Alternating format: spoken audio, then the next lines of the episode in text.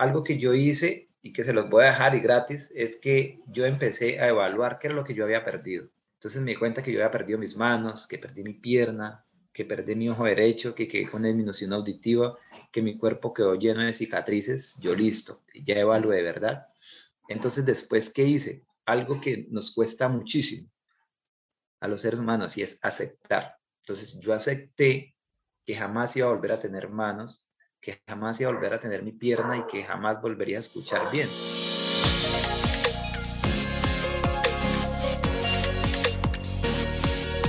Hola people, bienvenidos a un nuevo episodio de Factor Esencial. Como siempre, un honor y un placer estar aquí con todos ustedes acompañándoles y trayéndoles buenas historias y buenos invitados.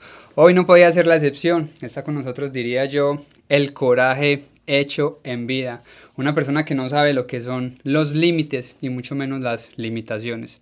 Hace poco empecé a seguir su historia y sin duda alguna llamó muchísimo mi atención por completo y por eso está hoy con nosotros Juan José Florian, más conocido como Mochoman. Parcero, bienvenido a Factor Esencial, de verdad que qué honor tenerte hoy aquí con nosotros y yo sé que, que vamos a aprender un montón de tu historia.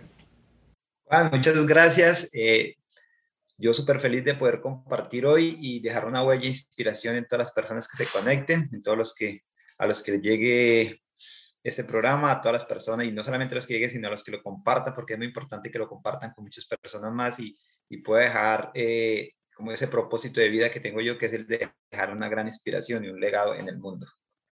Amén, yo creo que ya estás impactando un montón de vidas y, lo que dijiste, compartir. Yo creo que cuando comparten este programa o programas como este, lo que estamos es compartiendo es puro amor y buena energía a través de, de una conversación y yo creo que le hace, le hace falta muchísimo este tipo de conversaciones al mundo. Me gustaría saber un poquitico más de, de, tu historia y que nos compartas, digamos, esa situación por la que tuviste que pasar que sin duda alguna cambió tu vida por completo y que te tiene hoy aquí también frente a nosotros trayéndonos una, una bonita historia de éxito y inspiración. Claro que sí, Juan. Bueno, mi vida es, eh, no sé si, si llamarla ha sido demasiado dura o, o demasiados retos, eh, no sé, pero mi vida se parte como, podría decirlo, como en, dos, tres historias. Y la, la primera parte o la primera historia de mi vida es, es mi niñez, pues yo soy de, nacimiento antioqueño, pero pues me crié en el departamento del Meta, así que tengo crianza llanera.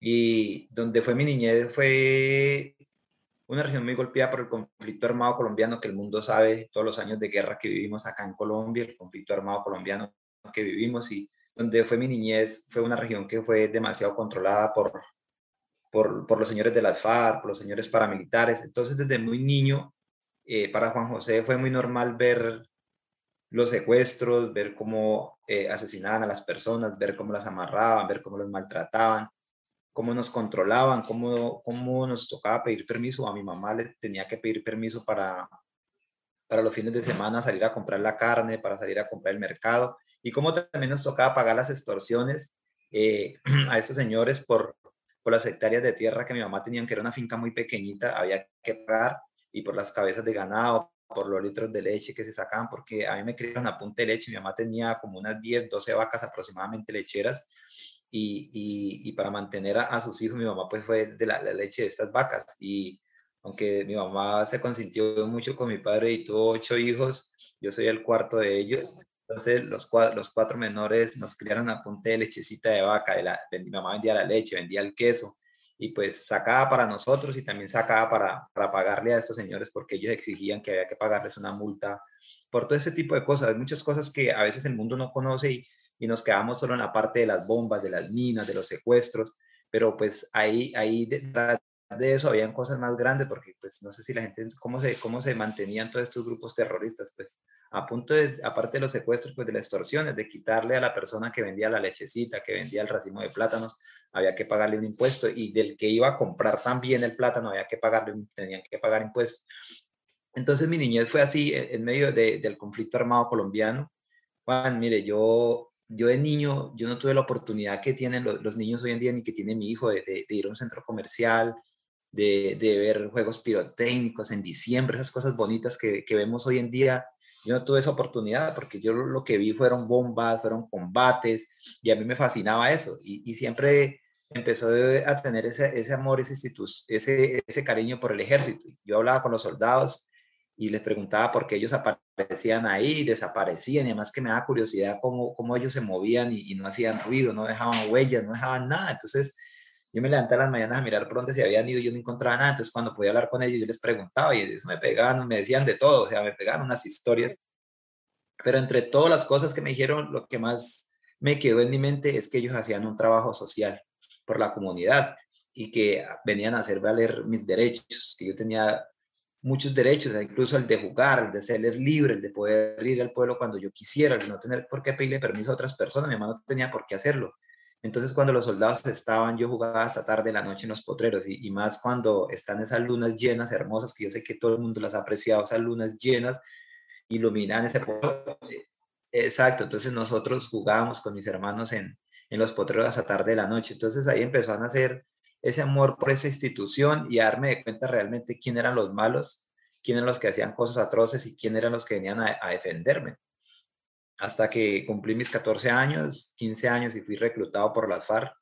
Eh, empieza como, como la primera parte de esta historia que, aparte de criarme entre, entre las bombas, a mis 14 años fui reclutado por los señores de las FARC eh, con un argumento eh, como que muy, muy malo realmente, que llegaron a decirle a mi mamá que porque su hijo mayor se ha ido a ser parte del ejército, ella también tenía que aportar un hijo a, la causa.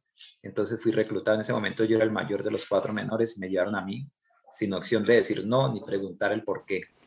Una pregunta, ¿te puedo decir mucho? ¿Te gusta más que te diga Juan o cómo? Sí, no, no, hágale, como se sienta en confianza. Aquí no hay manos, no hay protocolos. Eh, ¿Estabas en esa, en esa época, estabas en el colegio o no, no tuvieron, digamos, Sí, yo estaba en la escuela, sí, yo estaba estudiando en la, en la yo estaba en, en la escuela, y, y, pero llegaron, fui a mi casa como entre las 5 o 6 de la tarde y, y, y me sacaron sin, sin decir, eh, sin poner resistencia, sin nada. Mi mamá, aunque ella sí trató de hablarles y explicarles, eh, no, esos señores no entendían razones y, me sacaron, así que me llevaron a, la famosa zona de extensión por allá en el año 98, 99 que tuvimos aquí en Colombia, que donde realmente la FARC se fortaleció muchísimo y, allá, y donde llevaron muchos niños reclutados, demasiados. Yo creo que los datos que dan hoy en día eh, en los medios de comunicación, la verdad a mí me da risa cuando salen esos datos, porque uno que vivió la guerra y que vivió el, la recluta, el reclutamiento obligatorio, se da cuenta que fueron muchos más los, los, los, niños y los jóvenes que fuimos reclutados que, lo que los datos que ellos. Así que me llevaron a una zona de extensión donde trataron de, de cambiarme mi mentalidad, donde trataron de borrarme todos los principios y valores que mi mamá me había enseñado, todo lo que he aprendido en mi casa. Eh, y aunque fueron muchas las horas de cátedra, muchos los, los, los entrenamientos, eh, yo tenía un objetivo muy claro en mi vida y era que quería ser soldado de Colombia que yo no había nacido para ser guerrillero ni para ser terrorista. Entonces yo lo tenía muy claro lo que quería hacer y aunque cumplía las órdenes, porque si no me iban a terminar fusilando, eh, duré un año planeando cómo iba a desertar de este grupo. Sabía que solo tenía una opción y, o había dos opciones, dos opciones. Realmente una en la vida tiene dos opciones. Una, el de, el de lograrlo y, segundo, y la segunda opción, el de fallar y que, y, que fuera fusilado por, por haber intentado eh, como ellos dicen, traicionar la revolución o el movimiento. Así que esa, esa, esa oportunidad que tenía, tenía que aprovecharla al 100% y, y duré un año, cerca de un año planeándolo todos los días cómo lo iba a hacer. Solo lo pensaba entre mí, no lo compartía con nadie porque eh, pues no había esa confianza y uno, más una cosa como esta no se podía hacer y, y había los espejos de que otros muchachos, otros jóvenes lo habían intentado hacer y, y habían fallado los, o los habían eh, echado al agua y terminaban haciéndoles consejo de guerra. Entonces tenía que hacerlo solo y, y en, en, una toma en, en el departamento del, del, Tolima logré llevar a, a cabo mi, el plan que había hecho durante muchos meses, durante muchas horas lo había discúlpame que Discúlpame mucho que te interrumpa porque es que lo cuentas como lo pasas y no dicen... Suena muy fácil, ¿cierto? Exactamente, pero estando ahí, estando en una zona de guerra, porque es una zona de guerra completamente, creo que podemos compararla con un campamento nazi fácilmente porque estás viviendo privado de tu libertad. ¿Qué se vive en ese momento uno a los 14 años? O sea, ¿a, qué hora los levantaban? ¿Cómo era un día normal para ustedes sabiendo que tenían que seguir todas esas órdenes? Bueno, no, normalmente nos levantaban a las 4, 4 y media de la mañana. Eh, a las 5 de la mañana en ese tiempo, no sé si todavía lo hagan hoy en día, pero ese tiempo a las 5 de la mañana nos, dan el desayuno. Eh, nos levantan a las 4 de la mañana porque había que dar dispositivo de seguridad o había que montar una avanzada según ellos. Entonces empezaban a enseñarnos eso, ¿no? A sembrarnos como esa malicia en la cabeza que había que montar un, un dispositivo de seguridad entonces nos levantábamos muy temprano a, apuntar un, dispositivo de seguridad y, tipo 5 de la mañana, cuando ya empezaba a amanecer, lo recogíamos, desayunábamos y, y empezaban, eh, formábamos tipo 6, 7 de la mañana y empezábamos pues a darnos como las órdenes del día, leían una orden del día, lo que había que hacer, las instrucciones y normalmente eh, en mis tiempos, en esos momentos, no, no sean sino darnos cátedras, cátedras de la revolución, del movimiento, cuál es la, la razón de lucha de ellos, eh, y hablarle cosas a uno ahí que la, la, verdad ellos todavía ni las entiendo, el por qué sus, sus, ideologías de igualdad cuando uno realmente se da cuenta que, que no es así, la verdad. Su, su, pensamiento de izquierdista y todo ese tema de revolución y, y contra las cosas, el capitalismo y todo esto que, que realmente esos grupos armados hacen y que la verdad, pues uno siendo un joven, cuando uno es un, un, pongámoslo, es que, bueno, un adolescente, pero uno realmente es inocente de muchas cosas y más cuando uno ha sido criado en el campo, que hoy en día los jóvenes tienen una capacidad pues de conectarse a las redes y, explorar un poco el mundo, ¿no? En mis tiempos no, no existían teléfonos ni nada, es simplemente un periódico que llegaba y uno medio leía por ahí o lo que nos enseñan en la escuela. Entonces lo coge un grupo terrorista y empieza a hacerle ese lavado de cerebro y a meterle un poco de cuentos en la cabeza y que la igualdad y que no sé qué y que hay que secuestrarlos, que hay que amarrar, pero ellos no hablan de secuestro, sino hay que retenerlos porque, porque se están llevando todo nuestro dinero, nuestro, entonces uno empieza verdaderamente, termina, si uno es débilmente, termina llevándolo a, ese mundo y termina convirtiéndose en, en, un asesino letal, o sea, en una persona que quiere acabar realmente con todo. Entonces están sus, sus, los políticos que llaman ellos allá que, que todo el tiempo eh, le están hablando cátedra, le están dando cátedra, le están leyendo artículos y todo el tiempo. Entonces todos los días en la mañana y en la tarde nos sentaban a, a las charlas de, política, decían ellos en ese momento, o a las cátedras.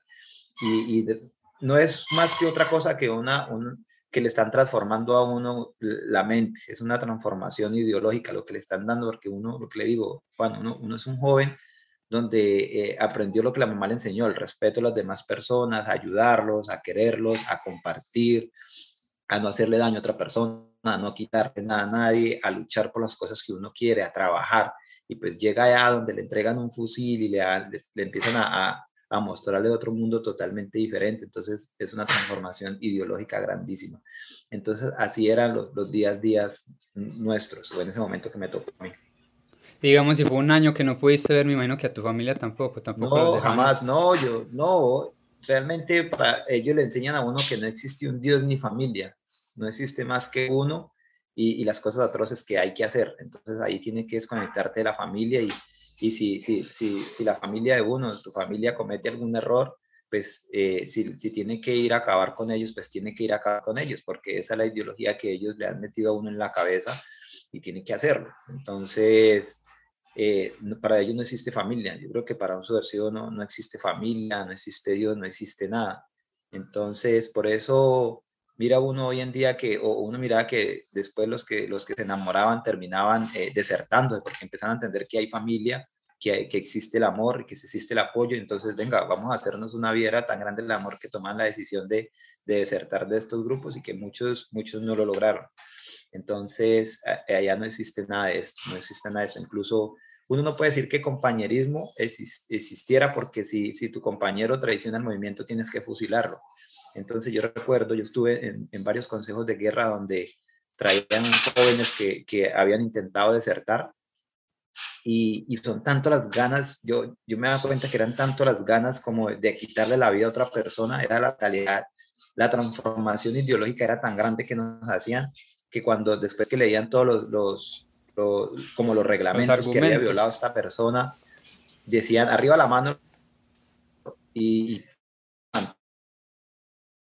si uno no la levantaba, pues entraba como, bueno, ¿usted por qué no lo hizo? Entonces uno también por inercia levantaba la mano. Entonces, si eran 100, todos 100 levantaban las manos, listo, fusilamiento. Entonces tocó fusilarla porque todos votaron, pero eran las de, acabar con la vida de otra persona y es tan fuerte el, el transbordo ideológico que realmente no existe compañerismo allí. Bueno, y llega ese día ya que tan esperado que estuviste planeando por un año y, y, qué pasa en ese momento.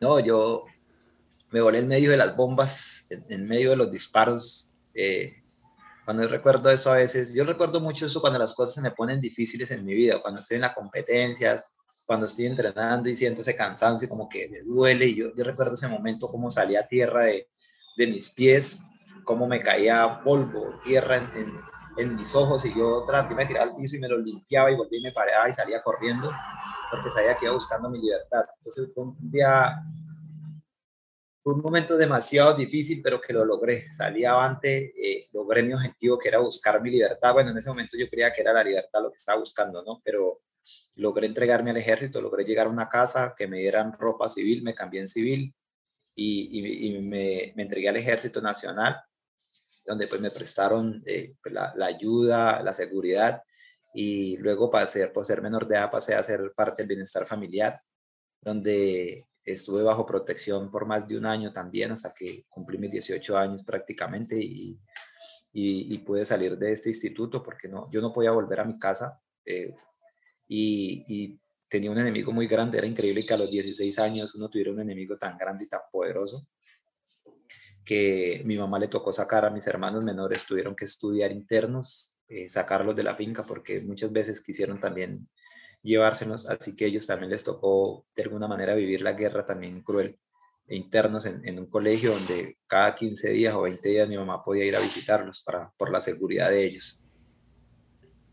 Pues entonces, ¿cuándo lograste ver a tu mamá? Después de que salieron Mi mamá fue alguna vez, cuando estuve allá, mi mamá fue y me visitó un par de veces, eh, por, por seguridad tanto de ella, porque pues ella ha dicho que no sabe, ellos preguntaron muchas veces por mí, decía que no sabía nada de mí, entonces ni mis hermanos sabían dónde me encontraba yo, solamente mi mamá, entonces ella fue un par de veces, me visitó, y ya después que cumplí mis 18 años, que eh, ahí sí encontré mi libertad, eh, me fui a ser parte de mi ejército nacional, cumplí ese sueño que durante muchos años había planeado en mi vida, que durante mucho tiempo eh, esperé cumplir unos 18 años para irme a ser parte de mi ejército nacional y, y, en, el, en, en, diciembre del año 2000 me alisté para ser parte del ejército nacional. ¿Y cuánto tiempo estuviste prestando, digamos, servicio, siendo parte del ejército antes de que... de que ahí empieza como la segunda, la segunda parte de mi vida, ¿no? Eh, yo eh, presté mi servicio militar 22 meses y continué como soldado profesional.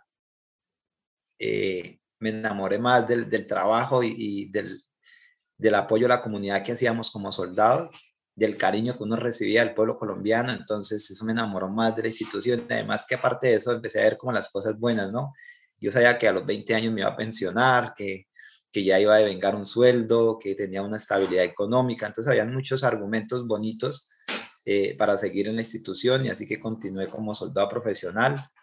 Eh, salí para el departamento del Guaviare. Yo mi, servicio militar lo presté en el departamento de Antioquia, pero eh, como profesional salí para el departamento del Guaviare. llegué en el año 2002 como soldado profesional y para el departamento, luego salí trasladado para el Meta en el 2005 y en el 2011 eh, viene la, tercera, es toda la parte de mi vida que es el cambio de mi vida. Un artefacto explosivo desaparece parte de mi cuerpo. Y yo creo que hacer un paréntesis también acá porque estamos hablando de que te enviaron para, para muchas de las zonas, diríamos nosotros en Colombia, más calientes, sobre todo en esa época, que era el Guaviare, Antioquia, me imagino que por los lados de, del Chocó, del Urabá antioqueño. Yo estaba más hacia el nordeste hacia el nordeste, Segovia, Remedios, Machuca, toda esa parte que también era algo eh, caliente, como lo dices, sí, como Muchísimo, porque, era, porque es una zona muy minera y ellos querían apoderarse absolutamente todo también. Total. Entonces, bueno, ¿y en dónde, en dónde ocurrió lo del, lo del artefacto? Imagino que fue una mina patas como lo conocemos nosotros. Yo, pues, eh, tristemente o afortunadamente, no sé, eh, Fui alcanzado por un artefacto explosivo en la puerta de mi casa. Estos señores de las FARC siguieron la persecución a mi familia porque la finca donde me crié mi mamá la vendió, ellos terminaron saliéndose de esa región. Eso se valorizó mucho ya por la infraestructura eh, fue mejorando mucho, entonces las, las, tierras se valorizaron demasiado, mi mamá vendió la finca y, y ellos exigían una plata por, por haber vendido la finca, una multa que había que pagarles, durante, no quisimos pagarla durante muchos años y eso se fue incrementando hasta eh, donde les pareció fácil dejar un artefacto explosivo como medio sembrando pues el, el terror eh, en la puerta de la casa o en el jardín, más bien en el jardín, mi mamá tenía un jardín más de hermoso y ahí dejaron una bolsa con explosivo, la cual, pues no sé si la apreté, la moví, la descargué duro, la verdad eso no lo recuerdo porque eh, esos, esas partes se, borraron muchas cosas de mi mente en ese momento, solo recuerdo cuando veo la bolsa y, tengo como en mi mente el primer paso que doy hacia la bolsa y, después de unos segundos o de unos minutos, no sé cuánto tiempo pasó, ya me veo destrozado sin mis brazos, eh, me voló mis brazos a la, eh, a la, altura de la muñeca, pero las quemaduras hicieron que tuvieran que amputar mis brazos a la altura de los, de los codos aproximadamente. Eh, me, desapareció mi pierna derecha, quedé con una amputación transfemoral, sufrí quemaduras de segundo, tercer grado y perdí la visión de mi ojo derecho y quedé con una disminución auditiva. De ahí recogieron los pedazos, lo poco que había de mí realmente y me llevaron al hospital el hospital departamental aquí más cerca y pues afortunadamente alcancé a llegar con vida ahí y entré en coma. Al entrar al hospital también entré en coma. Eh, tuvieron que hacer pues un trabajo grande los médicos, algo que agradezco mucho a ellos y, a todas las personas que estudian medicina porque realmente salvar vidas no es fácil.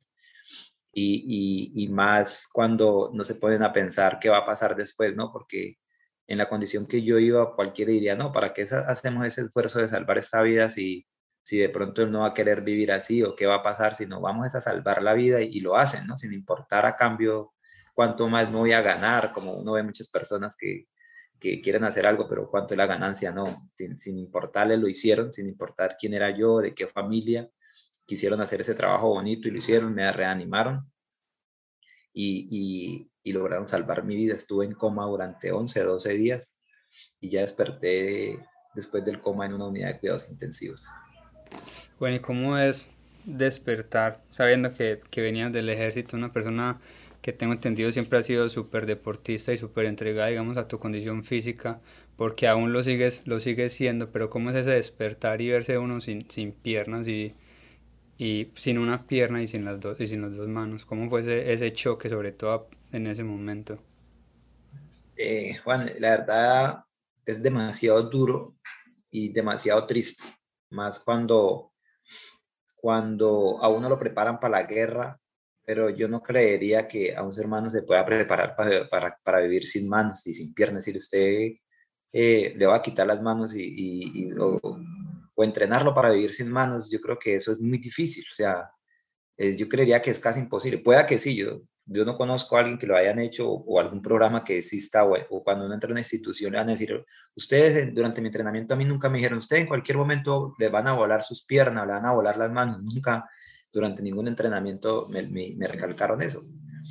Y, y, pues uno al despertar a una nueva vida donde, donde no estás preparado para eso, eh, todo se derrumba. Y eh, al comienzo uno cree que es un sueño y que va a despertar y que esto eh, no pasó, que esto es un sueño como en las películas, que está soñando a ah, que lo van a golpear y abrió los ojos y ya no, no, es la realidad cuando uno abre los ojos y, y empieza el dolor tanto físico como psicológico.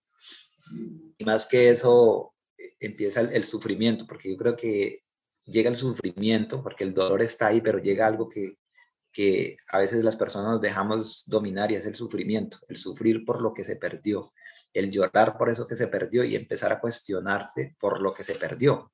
Entonces, eso es algo que es, es muy brutal realmente. Entonces, para mí ese despertar fue muy duro y, y entender que estaba sin brazo y sin una pierna y que posiblemente me iban a quitar mi otra pierna, entonces yo decía, ¿para qué? Ya no sirvo para nada, entonces, ¿por qué me pasó esto a mí?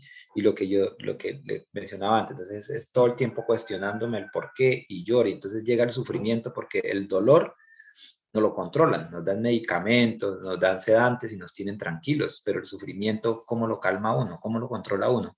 Entonces todo el, sufrimiento todo el tiempo está ahí encima de uno así, lo tiene abrazado, cogido así del cuello, pegado ahí, entonces uno sufre y sufra ¿Por qué? Por lo que ya se perdió. ¿Y en qué momento pasamos o convertimos ese, ese por qué en un para qué? ¿Cuándo fue ese despertar?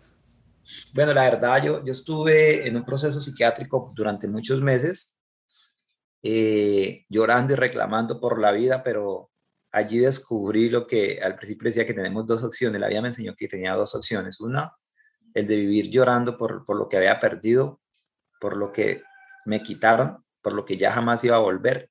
Y el segundo era salir adelante y disfrutar de la vida y, tratar de hacer cosas grandes y dejar huellas en, corazones, aunque no existan manos, dejar huellas, de, pero huellas de inspiración y de motivación.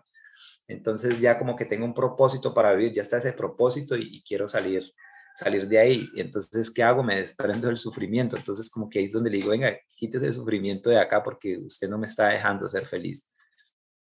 ¿Cómo dejamos esa, esa mentalidad muchas veces de, de, víctima, tú mismo lo dijiste, y salir adelante sin importar las limitaciones que en este caso pues eran, eran físicas? Sí, bueno, eh, después de, de, de como hacer, eh, como desprenderme del sufrimiento, porque realmente iba como esa parte donde le contaba que me, me desprendí del sufrimiento, lo quité de mi parte, pero para llegar a eso, Juan, para uno llegar a, a quitarse el, como el sufrimiento y todas esas cosas que nos afectan, yo hice algo que se llama que evaluar y es una fórmula muy facilita, es una fórmula muy facilita que a veces las personas no, nos quedamos cerrados o trancados solamente en el dolor. Entonces, algo que yo hice y que se los voy a dejar y gratis es que yo empecé a evaluar qué era lo que yo había perdido.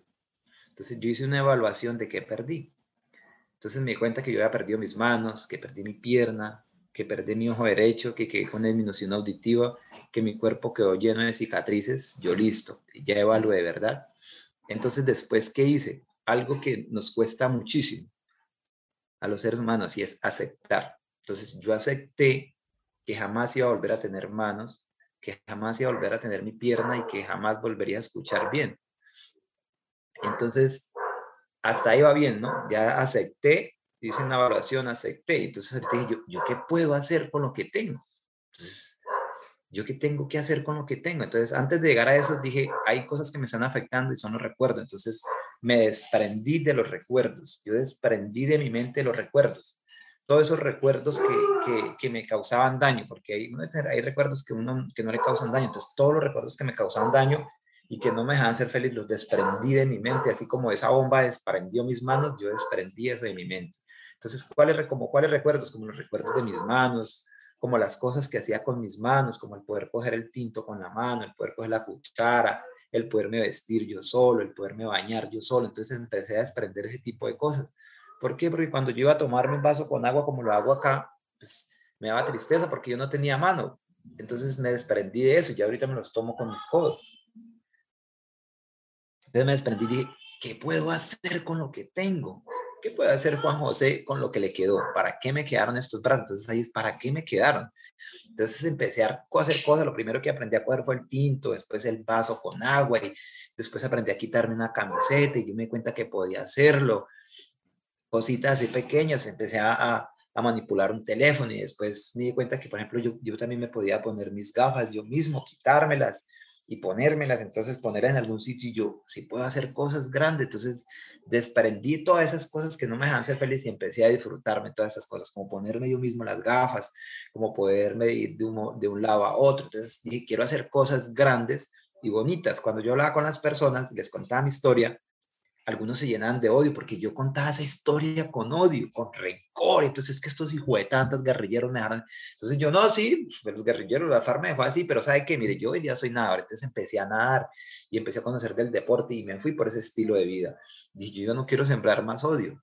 Yo quiero sembrar es, es algo bonito, quiero sembrar inspiración, yo quiero sembrar huellas de amor. Entonces empecé a hacer ese tipo de cosas en mi vida, empecé a nadar y ya la gente yo les es que soy nadador, entonces, pero ¿cómo nada? Y ya no les importaba quién era el que me había hecho, sino cómo nadaba, cuáles eran mis tiempos, cuántas medallas me he ganado. Entonces empecé a, sembrar esas cosas y a dejar ese legado bonito, que es realmente lo que hago hoy en día. Y, y, y, si la, y antes de que seguramente usted me lo pregunte y las personas suelen preguntarme, eh, ¿cuál es la razón de usted estar vivo? ¿Por qué cree que estoy vivo? Pues para ser feliz. Y a mí me hace feliz hacer muchas cosas. A mí me hace feliz poderme levantar cada día, el poder poner mi único pie sobre el, sobre el piso y, y sentir el frío del piso y, el poder abrir mi ojo y con un solo ojo ver a mi esposa y a mi hijo a mi lado y, poderlos abrazar con unos, con unos brazos corticos, pero eso a mí me llena de felicidad saber los tengo ahí a mi lado y, y el poder saltar y sentarme a tomar mi tinto y el, y el recibir llamadas y el ver a mi mamá y, el después poder salir de mi casa y sentir la brisa y eso, esas cosas me hacen feliz a mí también.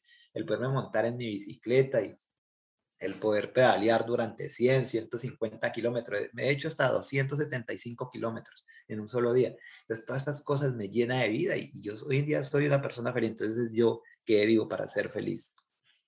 Yo creo que también una, una, un aprendizaje muy teso es sobre todo el aprender a agradecer absolutamente todo, ¿no? Así es. Muy teso esa historia que nos estás contando y verdad que, que impactas y, y cambias vida. ¿Ya estabas casado antes del accidente o, te eh, enamoraste? No, no, yo no tenía, pues tenía una relación, pero ya se terminó. Eh, y quiero aclarar aquí que no es porque eh, las mujeres sean malas, porque a veces cuando uno cuenta esta parte, eh, muchos hombres me ha pasado que es que ahí es que están pintadas, las mujeres son malas, cuando lo ven a uno así jodido lo dejan, no. Lo que pasa es que yo creo que esa persona se cansó de vivir con alguien que, con un derrotado, con alguien que solo pensaba en tristeza, en que se creía que no servía para nada. Entonces yo creo que tomó una buena decisión porque yo tampoco viviría con alguien que, que se cree que no sirve para nada y que no, sea, no es capaz de hacer algo diferente que estar llorando y reclamándole a la vida. Entonces la relación se terminó pero pues eh, después conocí a una gran mujer y, y, hoy en día pues ya vamos para cinco años viviendo juntos, tenemos un niño de tres años, ya pues hoy en día trabajamos en equipo, hacemos una, una bonita pareja y, como todas las parejas, ¿no? Nos, nos, ayudamos, trabajamos en equipo, trabajamos tanto por, por los sueños de ella como por los míos y pues también por los de mi hijo, porque pues él va ahí para arriba que, que también viene con, con muchos sueños y muchos propósitos y, y estamos ahí dispuestos para, para ayudarlo en todo lo que él quiera y, orientarlo y, y, ayudarlo a que cada día sea un, ser, un gran ser humano, que viva eh, una vida llena de hábitos, pero de hábitos bonitos, el hábito de, vivir sin límites y el hábito de vivir con felicidad. Amén. Yo creo que tiene al mejor, al mejor ejemplo ahí al frente todos los días. Creo que, que va a ser un, un gran hombre y un gran ser humano una pregunta, digamos que estás frente a un joven que está buscando una salida, que está lejos de ser lo que sueña, pero que quiere seguir luchando por esas metas, pero que no encuentra como ese camino indicado. ¿Qué le dirías? ¿Cuál sería ese mensaje para esta persona como para que no se rinda? Bueno, realmente eh, yo creo que lo más importante es cuando uno está frente a eso y no le salen las cosas, yo le diría que haga una evaluación por qué no le han salido sus cosas, en qué, en qué lo que está fallando, qué está dando de más creo que eso es muy importante uno evaluar las cosas cuando no le, no le salen, porque todas las veces no, las cosas no se nos dan. Entonces es muy importante que se pare y, y evalúe, que tome un, momento para ver eh, qué es lo que está pasando y, y, haga cambios. Hay que hacer cambios y uno tiene, hay que hacer los cambios necesarios que toque hacer, pero sin abandonar los sueños, sin abandonar el propósito de vida. Y ahí es donde uno empieza a entender qué es lo que nos está pasando, por qué no he logrado ese objetivo, entonces yo le diría, venga, evalúe qué es lo que está pasando, pero haga un cambio y para adelante. Llénese de raquera, llénese de coraje y si es que le ha faltado más pasión para lograr esa vaina, pues póngale un poco más de pasión. Si le ha faltado un poco más de, de ganas de levantarse más temprano, pues levántese más temprano para que el, el tiempo le alcance para llegar allá, pero que no, que no pierda la esperanza. Que yo creo que los seres humanos, cuando perdemos la esperanza, cuando quedamos sin propósitos, cuando quedamos sin sueños es cuando terminan haciendo esas cosas atroces que terminan lanzándose entre un puente o colgándose en un lazo o haciendo ese tipo de cosas. No dejen que los, que los sueños se terminen, eh, aunque se nos presenten miles de obstáculos, aunque se presenten miles de personas que le digan a uno que, que jamás lo va a lograr hacer. No se dejen creer de esas palabras, creas en ustedes. Yo creo mucho en Juan José, yo creo mucho en mis capacidades y a mí se me han presentado muchísimos donde me dicen, ¿usted qué le pasa? ¿Para qué se monta una bicicleta? Usted jamás va a lograr eh, una, medalla, una medalla olímpica, usted jamás va a llegar, jamás va a llegar a unos Juegos Paralímpicos.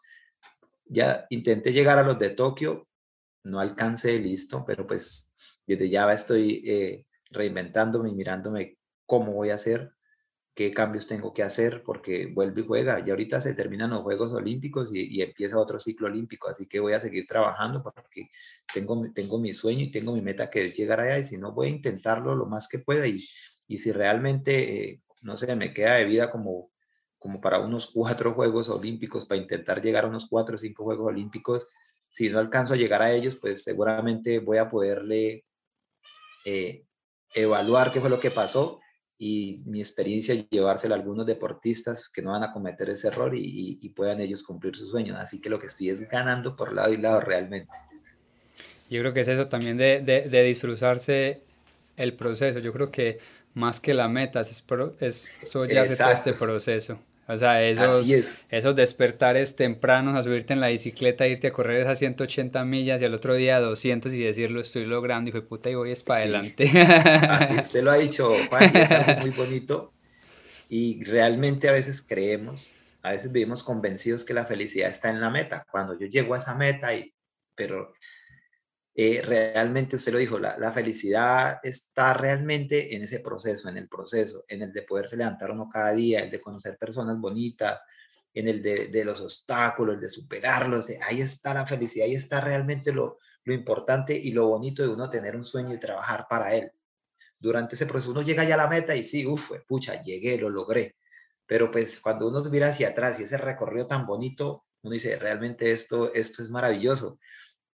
Y a mí me pasó hace poco cuando yo vi los listados, porque ni siquiera me llamaron a decirme, oiga, usted no clasificó a los Juegos Paralímpicos por esto y esto. No, los, los que clasificaron fueron estos. Bueno, y uno, ah, bueno, listo, chévere.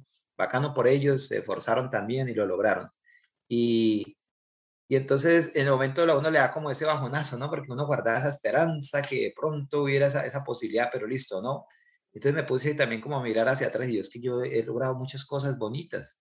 He logrado inspirar a muchas personas. He logrado que muchas personas me conozcan, que me aprecien, que me quieran, que me tengan cariño, que les guste hablar conmigo, que se interesen por entrevistarme, que se interesen por, por compartir mi historia de vida, por muchas cosas. Entonces ha sido bonito y, y, hace poco eh, sacamos hasta un momento para salir con mi esposa a tomarnos una cerveza. Yo durante todo ese tiempo no lo habíamos hecho y yo como que un día, venga, Marco, una cerveza y ella me mira como que es en serio y yo, vamos.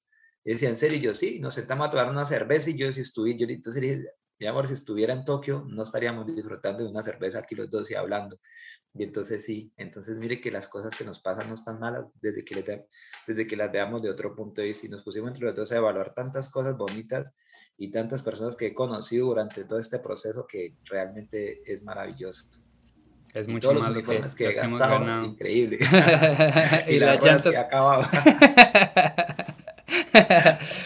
bueno, tengo una pregunta ahorita que estabas hablando de las, de las clasificaciones. Entonces, ¿cómo es la precalificación o cómo, cómo se juzga para poder llegar a, un, a unos Paralímpicos? Bueno, Juan, mire que hay algo que, ya que me toca este tema y si me quiero empezar a hablarlo, porque hay algo que, que, que se está viviendo mucho el deporte paralímpico y es el tema de las clasificaciones funcionales.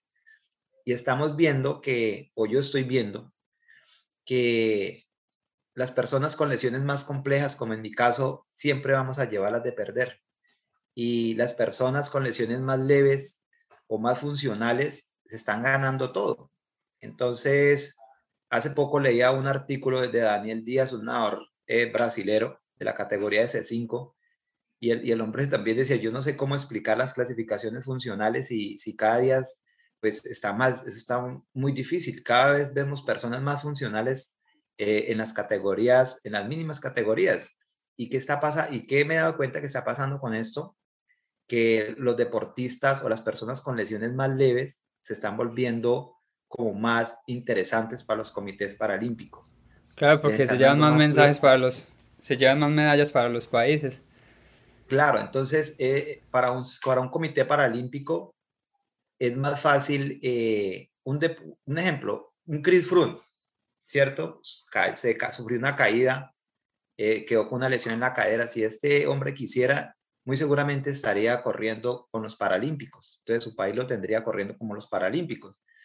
Entonces, seguramente él no lo quiso, seguro su mentalidad es diferente, pero en Colombia vemos eh, muchos deportistas que se caen en la, en la vuelta a Colombia, en una competencia y sufren lesiones eh, se vuelven muy apetecidos para, los, para, los, para las ligas de paracycling porque de alguna manera es, más fácil de ganar una medalla y, es menos la inversión y las modificaciones que tienen que hacer que con un ciclista como Juan José Floriano mucho más, porque mi condición es totalmente compleja. Entonces tienen que hacer unas adaptaciones, tienen que hacer muchas cosas. Entonces se está volviendo más interesante. Entonces, ahorita en, en, las competencias estuve como muy pendiente en las pruebas de pista y, y eh, unieron la categoría C1, C2 y C3, C4. Entonces, ¿y quién se gana las medallas? Los de las categorías más funcionales.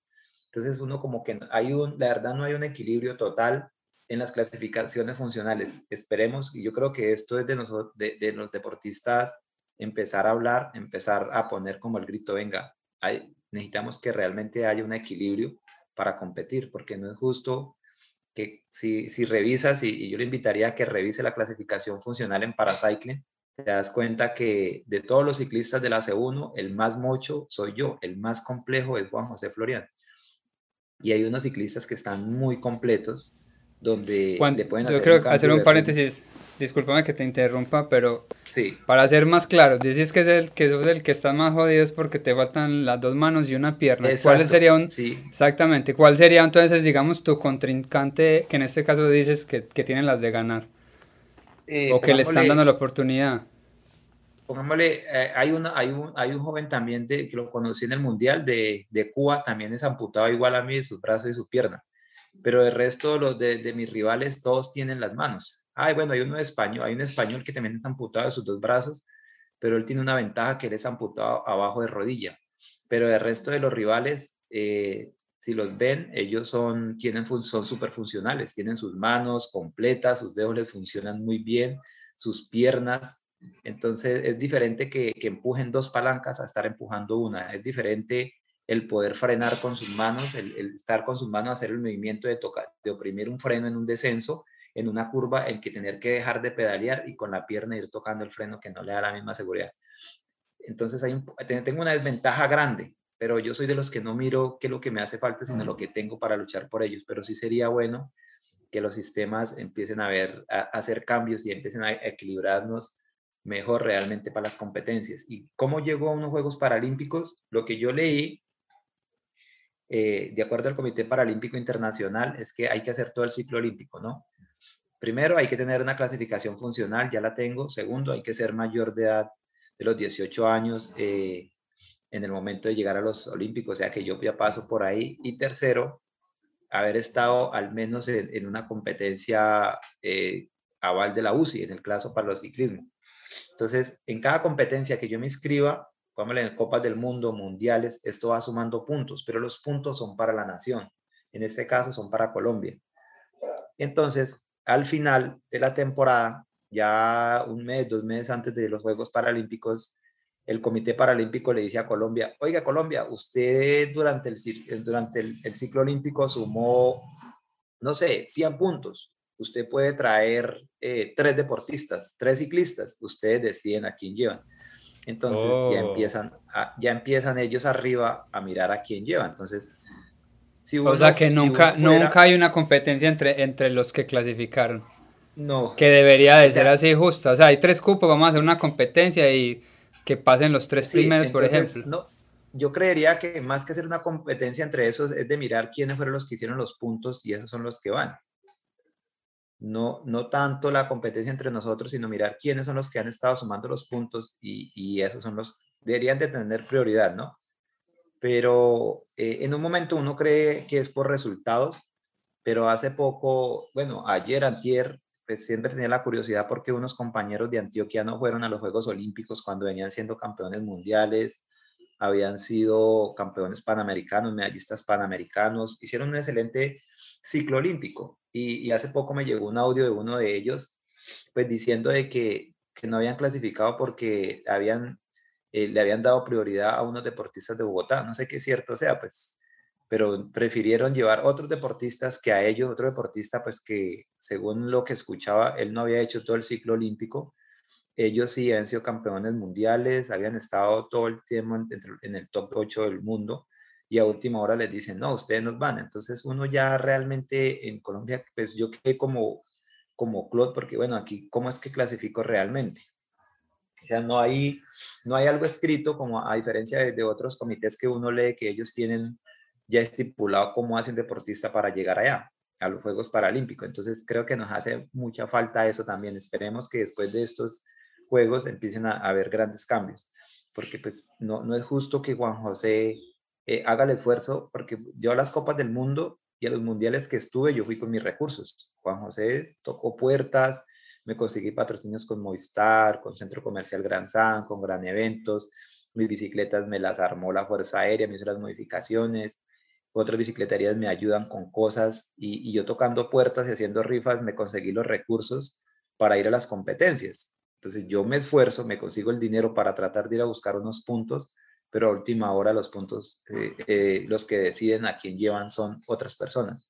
Entonces uno queda como, como en ese limbo. Yo aspiraba, yo decía, aspiraba al menos un cupo como bipartita, no sé si lo pidieron, hasta donde tengo entendido lo que he leído en el Comité Paralímpico Internacional, eh, cada nación puede pedir hasta cinco cupos bipartitas. No sé Colombia cuántos pidió, si se los dieron, no se los dieron, porque Disculpame, ¿qué son los, qué son para, como para que conozcamos un poco más del tema, qué son, qué son los cupos bipartitas? Los cupos bipartita, el cupo bipartita es como una invitación especial. Entonces, eh, un ejemplo, Colombia tuvo para cuatro cupos Colombia, el Comité Paralímpico Colombiano le, solicita al Comité Paralímpico Internacional un cupo bipartita, un ejemplo, para Juan José Florian. Quiero un cupo, es como una invitación directa que llegue a mi país. Entonces ellos hacen la solicitud al Comité Paralímpico y el Comité Paralímpico pues ya evalúan que uno cumpla con los requisitos que anteriormente le había dicho y ellos ya, ellos ya toman la decisión si se lo dan o no le dan el cupo bipartita, si hacen la invitación y eso ya llega a nombre propio. No sé si lo harían, no sé cuántos cupos pidieron, porque uno no alcanza a tener conocimiento acerca de, pues, de estos trámites que ellos hacen, que, que yo pensaría que uno como deportista, que es el que está luchando por el cupo, uno que es el que se está quemando la espalda, el que está exponiendo la vida a los carros, a una caída, debería tener conocimiento, deberían de informarle, al menos tener la dedicación de informarle, a diferencia del que está sentado allá en la oficina eh, detrás del computador solo haciendo el informe para, para pedir eso. Entonces, sería muy importante que, que realmente valoraran un poco más el sacrificio de nosotros. Y algo que, aun cuando pasan todas estas cosas, Juan, eh, pues yo también me levanto muy emocionado, ahorita pues más feliz con los resultados que han tenido los, los deportistas paralímpicos, porque pues al momento, eh, hoy vamos con 20 medallas, y esperemos que todavía faltan competencias, posiblemente puedan lograr más medallas y van dos récords mundiales y ya creo que van más de cuatro diplomas olímpicos.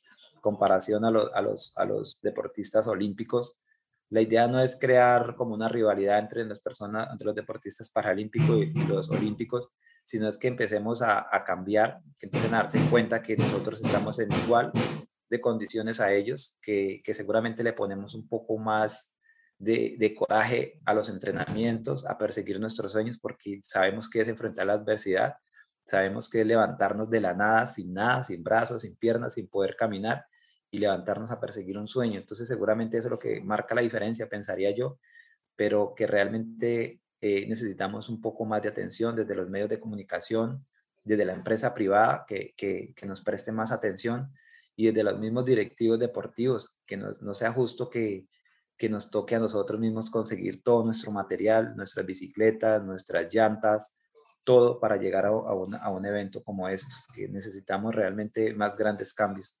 necesitamos más semilleros. En Colombia tenemos muchas personas con discapacidad, hay muchos niños que nacen con discapacidad y, necesitamos hacer semilleros grandes para llegar a ser una potencia. Yo pensaría que si, si cambiamos esa mentalidad, podemos ser una potencia grande en el paracycle, o no en el paracycle, en el deporte paralímpico en este país. Lo que decía de los mismos medios, porque muchas veces decimos, no, es que el, es que el problema es la gente que no ve el, el deporte, pues obviamente si los medios no lo están mostrando, pues nosotros cómo nos vamos a dar cuenta que lo que está pasando en Tokio, si lo que nos llega es por rebote siempre, nunca es una información directa. Entonces creo que es una invitación también para, pues, como para que los, los medios hagan de esto, pues lo, lo, logren exponer muchísimo más, porque una vez expuesto seguramente van a llegar muchos más patrocinadores y las grandes entidades van a querer estar, porque sin duda alguna la entidad va a estar es donde están los medios, porque ellos lo que quieren es resultados al fin y al cabo. Tengo una última pregunta que no puede faltar en este programa y cuál sería tu, tu factor esencial. Cuando hablamos de factor esencial, nos referimos como a ese mensaje que, que quieres dejarle al mundo una vez parta ya como que de, de, de este mundo terrenal? ¿Cuál es esa, esa inspiración, esa semilla que quieres dejar? Bueno, yo, gracias. Yo lo que quiero es, yo más bien quiero, de, de un mensaje, quiero dejarles un hábito. Yo quiero dejarles un hábito a todas las personas, al mundo, y es a que vivan la vida sin limitaciones. Es el hábito que yo quiero. Vivan sus vidas, valga la redundancia, sin limitaciones. Levántense a perseguir sus sueños, levántense en calle creyendo que pueden hacerlo. Salgan de ese cuarto, salgan de esa cama, párense del sofá, desconecten del televisor, del teléfono y salgan a, a perseguir ese sueño que tanto quieren, ese deseo grande que tienen sean atrevidos, pero cuando yo hablo de ser atrevidos, es a que hagan, que tengan ese atrevimiento de salir, de, de ir allá a perseguir los sueños llenos de pasión y de ganas. Entonces, ese es como, como el, hábito, el, hábito que quiero dejarles, que transformen sus vidas, que transformen cada cosa, que hagan cosas grandes realmente con lo poco que tengan, no, no se pongan a, a desear lo que no tienen, que, que, si yo tuviera mis dos piernas, pues podría correr más, no. Eh, si ya hay una sola, pues toca ver cómo se puede hacer con esa sola, pero que hay que intentarlo. Entonces, yo creo que eso es vivir uno sin límites. Amén. De todo corazón, mil y mil y mil gracias. Yo creo que casi me hace llorar, parcero, de todo corazón. Yo creo que lo que transmite esa energía, esa, sobre todo esa inspiración y, y ese coraje, como lo dije al principio, yo creo que eres el coraje hecho en vida. Yo creo que nosotros muchas veces nos ponemos unas, unas limitaciones mentales, como vos mismo las decís, muy grandes y creemos que, que tenemos problemas grandes hasta que miramos para abajo y nos damos cuenta de que si hay gente que sí tenía problemas, que sí tuvo que pasar dificultades, que sí tuvo que batallarla durísimo para estar donde están hoy en día y que si una persona como vos lo ha logrado, ha logrado superar todas esas batallas por las que pasaste, pues ¿por qué nosotros no lo podemos hacer? Si al fin y al cabo es solo atrevernos como vos mismo lo decís. Así que mil gracias, de todo corazón, gracias por regalarnos este espacio y pues ahí vamos a seguir súper conectados. La gente ahí está pendiente de que durante todo el programa va a estar saliendo ahí el, el user del, del Instagram, si no estoy mal es guion bajo mucho man, ¿sí o qué? Así es. Para que se conecten, que lo que lo que transmite este man es brutal. Así que mil y mil gracias, parcero. Muchas bendiciones. Listo, listo, muchas gracias. Les envío un abrazo cortico con la mejor energía. Amén.